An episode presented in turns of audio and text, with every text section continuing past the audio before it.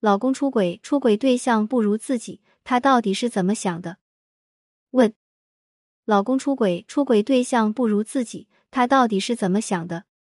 出轨是敏感、热度很高的词，对我们来说，也算得上人生中的一个考验。我从两方面回答你的问题：第一方面，他到底怎么想的？出轨这件事情是怎么样的？发生这样的事，我们很想弄明白，也需要能看得明白一些。这关系到自己会怎么想，会如何面对这件事。第二方面更多是关于你这样的事，这样的他对你的影响是什么？你需要思考和面对的是什么？从中做出有效的回应，减少伤害的发生。零一，关于出轨这件事情，我的理解是，出轨的原因各种各样，但在出轨外显原因背后，是存在关系中的两个人及两个人互动的深层原因的。当关系出现问题。关系中的两个人是有断裂之处的，两个人之间的互动也有失衡之处。这个失衡会持续一段时间，直到出现一个明显可以被看到的事件，人们才会开始注意到。排除两个人的好坏对错和事出原因，出轨事件真实的反映了你们关系的健康水平。当健康水平低，两个人之间的断层大的时候，关系就容易被外来的人和事件侵入。这也就能回答为什么即使出现一个不如你的人也能出轨。关于出轨，他是怎么想的？出轨跟他的需求有关，出轨的对象也会是符合他的情感需求的。他冒险去做的事，一定是有利于他的选择。一般我们都觉得好东西，大家一定都喜欢，但很多情况是例外。很多好女人在婚姻感情里也比一般人的考验更多，这是为什么呢？我试着猜想看，在关系中，如果你不论外在长相和能力都是不错的，甚至足够好，这个好的正向功能会让我们有优越感、骄傲和自信。不论对你来说，还是对于拥有你的人来说，都是好事。同时，好是没有极限的，也是不容易被满足的。随着时间的推移，正向功能是在慢慢减少的。这时候的好会成为一个标准，会不自觉的产生更多的要求和追求。这个要求和追求不仅是对自己，也是对身边人共同的标准。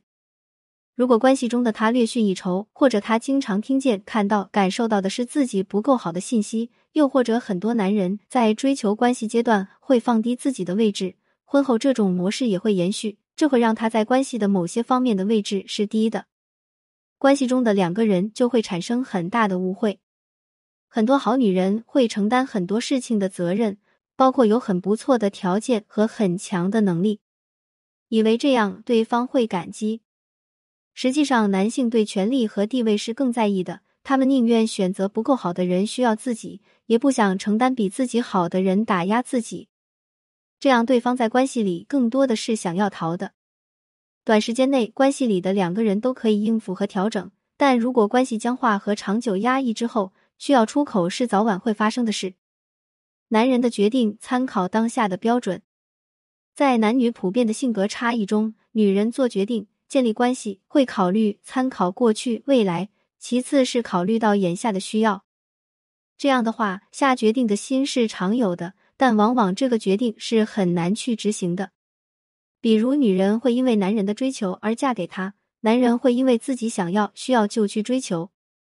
同样的，女人对于关系会想到过去和未来。比如，曾经我们的感情是多么的好，或者如果我放弃关系，孩子怎么办？从而很难去面对当下的关系状况，真正去面对关系状态该有的弹性调整。男人在选择的时候，更多的是跟他当下的需求和需要有关。如果机会来了，做决定首先出于当下的需要；当事情败露或者到了不得已的时候，才会考虑这样做的影响，比如会对过去的感情造成什么样的伤害。或者未来该何去何从？这样的差异本身就会导致选择和处理事情的大不同。所以，想了解一个人怎么想的，不光要从自己的角度出来，到对方的角度去看看，还要可以站在可以看见更广更全的位置去看。这样做的目的，一可以更好的照顾自己，看到自己真正的需要；二可以更好的了解别人，做出有效的回应。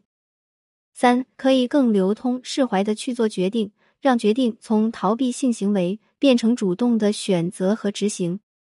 零二，从关系和关系的变化中发现自己，是一生中很重要的成长和发现的机会。在问题出现的时候，我想我们是难过、愤怒、失望、害怕、不甘心等等复杂的个人感受。这么多感受的出口会统一指向问题事件，所以我们更关注发生了什么事，对方是怎么样的，以及他们是怎么回事。这是我们的习惯，也可能是我们习惯的第一序位反应。在面对事情的过程，我们会体验到朝着这样的方向去做，并没有多大效果。也没有真的让自己感觉好一些。这时候，我们需要回过头来关注自己。这也是为什么我想从第二个方面回复你的原因。我不能知道更多的信息，所以凭借经验去尝试回答。如果有不符合的地方，你可以参考这样的方向去寻找自己的答案。当我看到你的问题，我会在想，在你的生活里，如果自己不够好，会不值得爱；如果自己不够好。可能会不够安全，会是你潜意识的标准和对自己的要求吗？这是很多好女人不自觉的一个标尺。如果让他们无条件的去接受一个人对自己好，或者去等一个人为自己付出，是很难的。一个原因来自于自己的优秀，可能不需要等就比对方做得好；另一个原因是能干的自己，如果什么都不做，真的比去做要慌。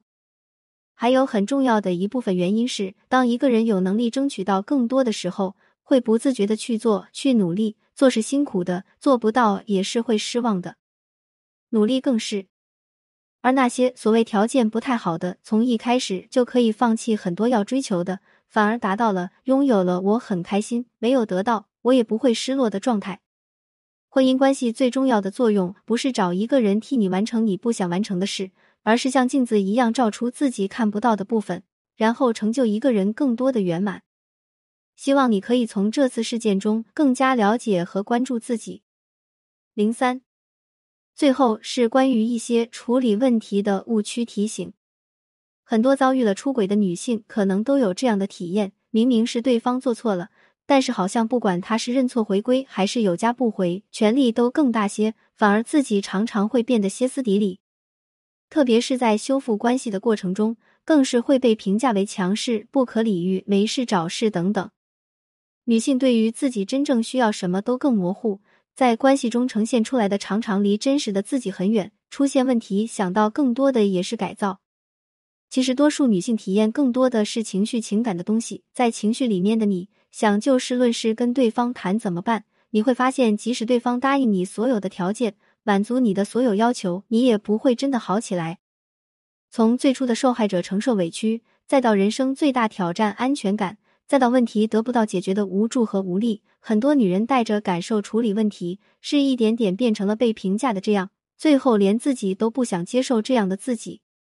事件和问题是可评估的，是短暂有答案可循的，情绪情感却是长久的、丰富的、持续出现的。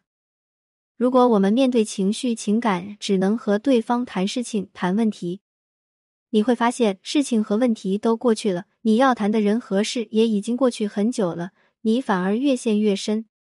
所以，积极主动的关注自己的内在情绪、情感，有利于帮助自己真正面对考验。情绪、情感丰富是女人的天性，在情绪和反应里藏着你真正的需要。关爱自己，增加应对人生问题的弹性，是婚姻出现问题的最大提醒。